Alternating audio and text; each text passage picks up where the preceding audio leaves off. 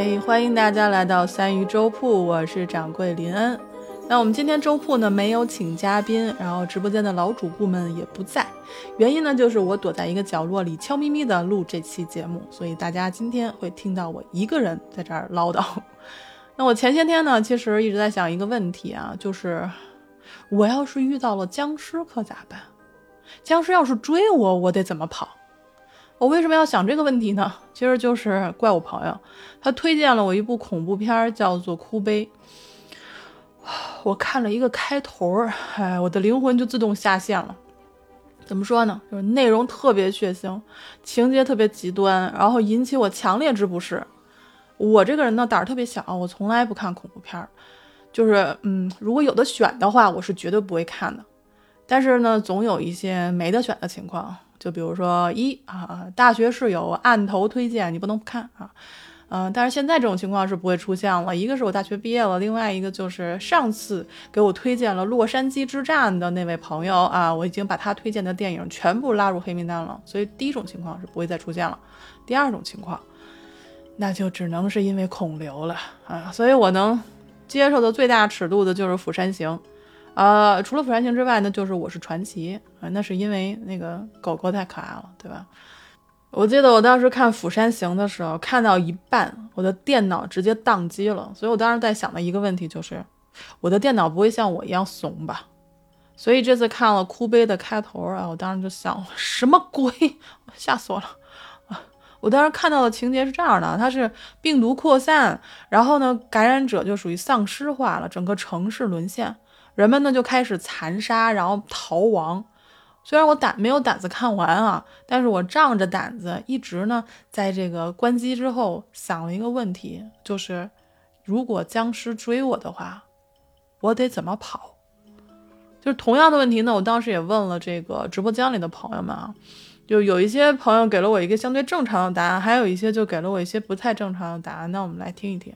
那正常的呢，就比如说幺三幺七，他说。你跑，躲好，找武器怼他。那还有呢？班德说让我整一个什么糯米缸，谁家现在还用糯米缸啊？还有糯米还缸，还能躲人？那多大个儿啊？这个还算是正常的。那不正常的就是切尔登说的了。他说什么收集资料，然后自己制作燃烧弹，还还得炸他个龟孙儿。我说我说当时我说咱能不能从游戏里出来好吗？这个僵尸追过来了，我还有时间收集资料吗？没有了啊。所以呢，我仔细想了一下这个事儿，如果有僵尸追我，首先我要确认是一群还是一个。如果是一群的话，我就不跑了，不费那个劲儿了。我一个跑五十米都呵喽呵喽的人，我觉得算了。那如果是一个呢？我想了想，我可能还能跑得掉。然后呢，我就想了想，我之前有没有看过这种一个僵尸追然后能跑掉的案例？还真让我找着一个。这是什么呢？就是《聊斋》里的一篇叫做《尸变》。我是不是吐字有点不清楚？尸体的尸，变化的变，尸变。你你听到这儿别换台啊，你不要换啊，因为你放心，像我这么怂的人，我是笑着看完的这一篇，所以不用害怕。而且呢，那也是我第一次发现，然后蒲松龄描写一个人的这个一系列动作，用词都是非常准确的，而且用文言文讲鬼故事，其实是相当有喜感的。而且呢，我读的时候还发现了几个问题，所以呢，咱们一边讲故事，一边看看能不能揭开这些问题的答案。所以这个故事到底讲的是什么呢？它是这样的，是在信阳县有一个老翁。他们呢，在距离城里四五里的地方，也就是就是三公里左右吧。你如果步行的话，大概三十分钟的路程。他们父子二人呢，在路边开了一个客店，然后方便呢，这是过路的商人投宿。嗯，有车夫数人运送货物，常常寄住在他家。其实也就是说，在他们家常住店的是有一些常客的。这也就是后面要提到的四位。那有一天，车夫四人呢来投宿。但是呢，那个客栈已经满了。那四个人就说了：“哎，说你至少得给我们个地儿住吧。”然后老头呢一琢磨：“哎呀，我倒是有个地儿，但是呢，我就怕你们不愿意。”结果那客人就说了：“哎，我们只求安身，不敢挑剔。”那时候怎么回事？是老头家们家儿媳妇儿死去不久，停尸在那个房间里面。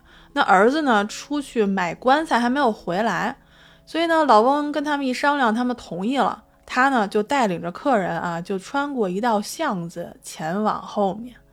当时我看到这个巷子的时候，我就特别有空间感，就跟《金瓶梅》的那个角门一样啊，一下子就引着人走进了一条窄巷。然后随后呢，进了屋，只见呢桌上灯光昏暗，桌后呢悬挂灵帐，用纸巾覆盖着死者。然后旁边呢有一个屋，就是卧室，它这仅隔了一个门的，大概这样的。然后进去以后是一个大通铺。我看到这时候，我觉得那个屋子应该是老头的儿子跟儿媳妇的住所。它外面呢停尸，然后里面呢是原来小两口的卧室。所以当时我就觉得疑问特别大，因为照理说呢，家里有白事儿，一般都是停业，然后通告亲友，然后办理丧事。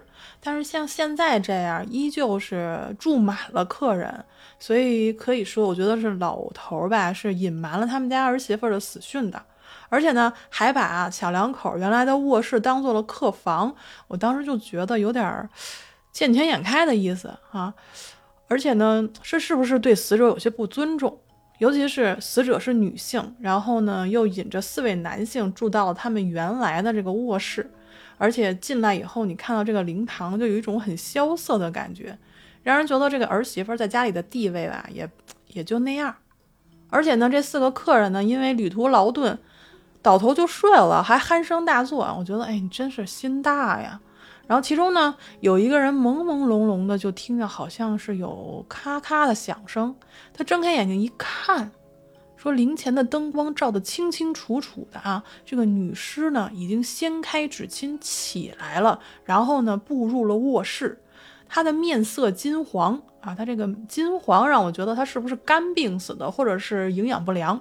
然后他走进了这个卧榻之后呢，俯身向睡着的客人一一吹气。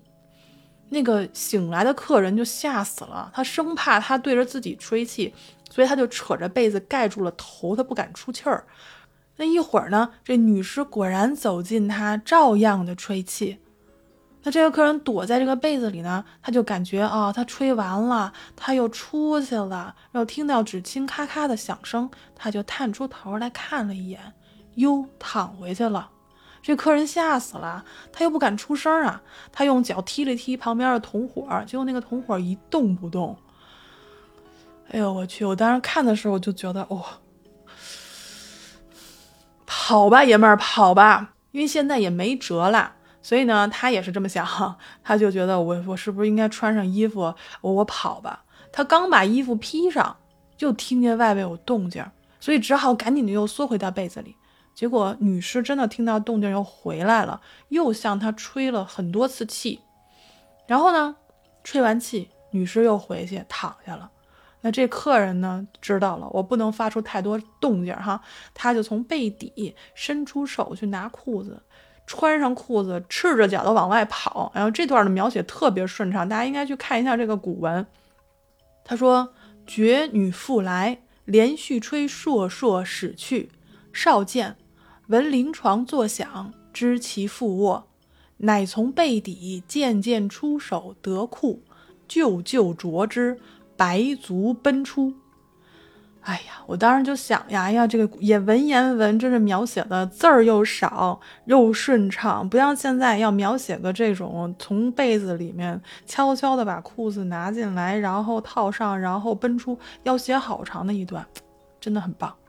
然后我们接着讲，那这时候呢，那女尸也起来了，她呢就去追这个人。这个人呢，其实逃到门口回去看了一眼，谁知道女尸已经追上来了，那他怎么办呢？他边跑边叫。村中却没有一个人惊醒，他想去敲主人的门，又怕来不及，这点儿我就有很大的疑问了：为啥他叫了没有人惊醒呢？这个常理不太符合吧？呃，我觉得有大概几个这样的原因啊：一，他以为自己喊了，但是其实他没有喊出声；第二，他说他喊了，但是他没有喊出声；第三。他喊了，但是村里人没听到。第四，他喊了，村里人听到了，但是当作没听到。是不是觉得我说了废话？但这是有用的废话哈。一个呢是我讲到这儿里觉得有点怕怕的哈，缓和一下气氛。另外一个呢，我总觉得这里边是有点事儿的啊。咱们等故事讲完了以后，一块儿跟大家分析分析。话说这个人朝县城的方向竭力狂奔啊，然后到了东郊，看见一座寺庙，然后呢听见了木鱼的声音，就急忙的敲门。这寺中的和尚非常惊讶啊，但是呢又不肯开门让他进去。这时候，这个女尸已经转瞬即到了，相距也就一尺多。这个客人呢，已经无路可跑了，就看到庙门前有一棵白杨树，这个树围粗约四五尺。我算了一下，这个四五尺，呃，如果是我们就按少的算，就按是三十二公分一尺来算，那么五尺三十二公分，也就是一百六十公分的树围，一米六啊，这么粗的一棵树。我当时问了班德，我说这一米六的树围的杨白杨树得长多少年？他说得五六年。我觉着他有点忽悠我啊，所以大家如果知道的话，可以告诉我，一棵白杨树长到树围一米六，大概要长多少年？那我们接着讲这个故事。这不是有一棵树吗？这个人呢，就用这棵树当做这个屏障，然后跟这个我们的这位姐姐开始玩躲猫猫了啊。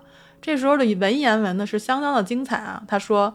比右则左之，比左则右之。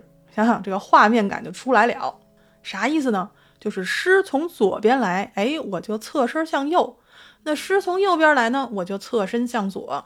那相持之下，这个女尸就开始发怒了。而且我们这位哥们儿呢，他也是精疲力竭了。那女尸呢，突然一动不动地站着了。这位客人呢，是开始喘着，靠着这个树身，已经是流汗不止了。突然间，女尸暴起啊，不是不是抱抱着的啊，抱是突然的这个暴动起来，伸开两个胳膊，隔着树干就向他扑来，手呢就是要去抓他。我们这哥们儿呢吓倒在地，但是女尸没抓着他，因为那棵树还是挺大的，呃，他的力气估计也就用完了，所以很僵硬的就抱着树干一动不动了。这时候呢，庙里的和尚在门后偷听了许久。他听到外边没声了，他才开门出来，见到那个客人就躺在地上，用烛火一照，哎呀，这是半死不活，胸口只有一丝气息了，赶紧背到庙中去救吧。然后给他喝了点水，然后他呢才这个苏醒过来，把这个发生的这些事儿跟和尚一一讲述了。这时候呢，已经这个天蒙蒙亮了。和尚刚才救人的时候啊，他是拿着灯出去了，只看见了这个人，没看见树后的那个女尸。天蒙蒙亮，他出去才发现这树后头还有一个女尸，所以呢，他就立即报告了县官。那县官带人亲自查验啊，说这个把这尸体先先弄下来吧。结果发现呢，你去掰它吧，掰不开，它牢牢的跟树就捆着抱在一块儿了。然后呢，他们仔细观察，发现这个左右手的四个指头卷曲如钩，插入了树干，都已经没过指甲了，指甲已经没进去了。然后后来呢，又增加了几个人合力，才把这个女尸从树上拔下来。然后仔细观察那个指穴呀，就是手指头插进去的地方，像凿了八个孔。这时候县官怎么办呢？赶紧派衙役去店家打听吧。这店里呢正闹呢，说这个。儿媳妇尸体不见了，还死了仨客人，大家呢都在那儿吵吵，说到底怎么回事儿？衙役来告诉这里边的这个事儿呢，老翁才去跟衙役把女尸给抬回来。现在就剩下一个幸存者了，对吧？他流着泪跟县官说：“哎呀，我们这四个人一块儿出门，如今就我一个人回去，你说这事儿怎么能让乡人相信呢？”县官呢就给他出了这个证明，并且送给他这个衣物啊、粮食啊。就就放他回去了。这故事呢到这儿也就结束了。我当时在想，我说这个县官是不是姓轻，叫轻帅啊？怎么能这么判案呢？怎么能就这样断案呢？我看到这里，我其实是有点气愤的啊！我不觉得这个尸变很吓人，但是呢，你再重新看一下这个故事吧，我发现这个细节里啊都是魔鬼。我们我们用这个侦探片的这个视角来看一下这个故事。回到咱们刚才说的，就是我说了那四个车轱辘话的问题那一段，我们想想，刚才我不是说了四个四个可能性吗？就是说他边跑边叫，为什么没有人听见？第一，啊，我说的是他以为他喊了，但是其实他没喊出声。我不知道大家有没有经历过这种特别恐怖的恐惧的这种情况，你是想喊但是喊不出来的，也有可能吧。第二个是他说他喊了，但是他没喊出声，所以他为什么不喊啊？这里面其实就有点事儿了。第三，他喊了。但是村里没人听见啊，这有点就灵异了哈。就是我喊了，但是全村人都没听见。那如果不是灵异的话，那就是全村人都是聋子，那那不可能，对不对？我们这个可以跳过。那第四个就是他喊了，村里人听到了，但是当没听见，有没有一点阴谋的感觉？我觉得这个故事如果能往下继续编的话，我能编出不同的结尾来。但是我们现在啊，我们我们就是保持在原地，我们先不往前走啊，我们就针对这个问题，我们把脑洞再开大一点。假如说，如果幸存的这个人根本就没有遇到尸变，因为尸变是他自己单方面讲的呀，没有任何其他的第二个目击者，没有同榻的三个人已经死了。他说他喊了，但是没有人听到，他想敲门去喊主人，但是他最后也没喊。那和尚听到他呼喊，但是呢，也不知道他遇到什么事儿，当时也没有敢开门。和尚看到树上的僵尸的时候，是在早上天亮以后，他根本就没有看到他们之间的追逐，一切都是这个人单方面的说辞。那我们开个脑洞，如果我说他其实就是想谋财害命，毒死了同行的三个人，是不是也行得通呢？再有。就是来听一听他对县官说的话。他说：“我们四个人同时出门啊，如今只有我一个人独归，这件事儿如何能让乡亲们相信呢？”然后县官呢就给他出具了证明，并送给他衣食等物，放他而去。他需要开证明，证明三个人是死于非命，与他无关。什么意思呢？就是说，如果这件事不是他所为，真的是尸变。那真的是觉得有点凉薄，但如果不是尸变，那这一点刚好证明了他其实早有图谋。我知道啊，有的朋友听到这里一定会问我，你是不是闲的？哈，这鬼故事而已嘛，你干嘛一定要从这个角度解读呢？我不胆儿小嘛，我先给自己壮个胆儿，然后呢，我们才敢从另外一个角度切入去看这个故事。那我们刚才是从侦探片的角度切入，那我们现在回到。这种这个什么意志意志片的角度，那没办法，我小的时候听鬼故事听多了，然后长大以后就更不敢听了。然后我有一个我一个做播客的朋友，就是五音杂谈的肖博，已经来过咱们这个三一周部串台，他就特别喜欢鬼故事，而且他们的播客是日更日更那些鬼故事，大家感兴趣的话可以去听一下哈。他说呢，他说他喜欢这个鬼故事的原因，是因为他觉得在故事里边坏人都能得到惩罚，觉得很痛快。但是我觉得吧，其实坏人在故事里得到惩罚，虽然是让我们觉得心情舒畅，但是呢，你细读《聊斋》的故事吧，我总会有很多的疑问，我就会在想，就是我们在读故事的时候提出的这些问题，会不会刚好就是作者想表达的东西呢？就比如说像尸变这个故事，这个故事我读了不下十遍，我真的推荐大家去读原文，因为比白话文生动好多，而且用词也是极其准确。我看完以后，每次都有新的问题产生。我其实曾经问过直播间的朋友们，我说：“我说你们觉得这个女人为什么会尸变？”然后他们跟我说，有可能是有冤情，有可能是有怨气。呃，先说好，咱们不是宣扬封建迷信啊，我只是觉得，你看一个人死后，别人对待他的这种待遇，可以反映一定的他生前的情况，对吗？你看他生前这故事里面，他生前的私人空间就这样就被一个陌生人，四个陌生人男人，然后侵犯和占用。那公公和丈夫呢，其实也并没有按照礼仪去设置这个这个这个灵堂，而且呢。他也没有跟亲家或者跟亲戚都通报这个事儿，继续营业，还吸引了这种就是异性的客人进入了死者生前生活的这个卧室，我觉得这是相当轻视了吧，对他的一种轻视。而且其实想想看，我们从小到大听过的这些鬼怪故事，好像大都是源自像伦理禁忌被违反啊，或者你轻视了一些这样的一些规矩啊。所以才遭致了这种可怕的后果。当然了，我们现在是移风易俗啊，科技也在不断的发展。那现在人类呢，对于死亡的认知越来越多，那对于生死的敬畏之心呢，也在转移和丧失。呃，丧失那就好理解了，就是物质层面的消亡就是消亡了嘛，所以就就不用管别的了。那转移其实说的啥呢？我觉得转移就是对恐惧的一种转移吧。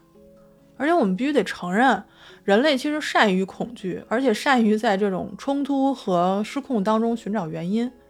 有一种论调呢是说众神已死，那人类呢通过不断的创新科技，拓展自己的认知，让自己成了新的神，开始制定这个世界的规则。那我认为呢，如果真的是这样，那必然引发新的恐惧，这就是我所说的转移，转移恐惧，就是对人性的恐惧，因为人们在讨论科技。这种快利便捷，那同时也在讨论现代科技造成的这种污染啊、资源的匮乏呀、灾难的产生啊。你不断的去依赖科技，但是同时又惧怕科技带来的后果可能是无法控制的。那这种思索和惊惧之间会产生一定的后果。那有句话说得好嘛，说科学不承诺幸福，其实何止是幸福呀？科学它也不承诺我们事实和真相。就拿我们今天讲的《聊斋故事》为例吧，我觉得它不仅仅是胡诌出来的这种鬼怪故事，其实我觉得这是对于现实的一种寄托。那现在其实也一样，就像我们平时看的这种影视作品里，什么丧尸啊、生化危机啊这些题材，讨论的也是对人性和科技的一种思索。就像我节目开头提到的那个电影《库碑》，它。太血腥，而且尺度大到开篇就劝退了大把人，而且有很多人骂它是超级大烂片。但是其实丧尸片，你剥离了这种血腥和刺激之后，我们其实想看的是什么呢？我们想看的是有思想的人和没有思想的行尸走肉。那我作为观众，我肯定是不会把自己带入到丧尸的角色里，这种僵尸的角色里。我肯定还是要把自己带入到有思想意识的那群人里面。那么我在逃的过程当中，我就随着这些主角去探究失控背后的原因是什么。还有就是我面对生死一线的那个窄缝的时候，我要怎么做？这个就是电影带来的思考，对不对？所以回到我原来的问题，就是如果有僵尸追我，我得怎么跑呢？问这个问题当然不是因为我闲，而是因为我真的很想知道自己在面对危机和生死的时候会如何做，或者我有能力做些什么。而且同时我还会问说说，如果我面临的、面对的不是行尸走肉，也不是大奸大恶，而是这个世界里平庸的恶和沉默的共谋呢？那么我又该如何分辨呢？我要该如何做呢？那我们看故事的时候，我肯定希望自己是清明的。那在现实里呢，我到底是不是清明的呢？那我会不会已经成为了这种行尸走肉、人云亦云，然后事不关己，或者就是习以为常的，成为了一个沉默的共谋者呢？如果是极端的恶，让人看到以后会感到恐惧，我会去规避。那平庸的恶呢？不去思考，不假思索。被话术包装过的那种思想，那里面的空洞很难感知，要该如何分辨呢？其实《聊斋》的故事里其实也有讲到这些啊，但是我们今天先卖个关子吧，哈，这里是不是应该说欲知后事如何，且听下回分解？其实，其实《聊斋》是我一直叨念着要开的一个系列啊，然后因为我觉得一个人在这叨叨，总觉得很尬。因为这个实在是跟大家提了好几个月了，然后他们就问你到底录不录啊？所以我觉得今天我们还是要录一期，所以我就选了这个故事。所以本期呢就是尸变，也是我们《聊斋》系列的第一集。那后续呢，我也会跟大家分享更多的《聊斋》里的故事，还有一些影视的故事，还有一些关于比如法医学的一些故事。那如果大家有什么建议呢，就一定要在评论区告诉我，因为我非常期待大家的留言。所以呢，我们今天就先讲到这儿吧。啊，您现在收听的是三鱼粥铺，我是掌柜林恩，那咱们就下期再见啦。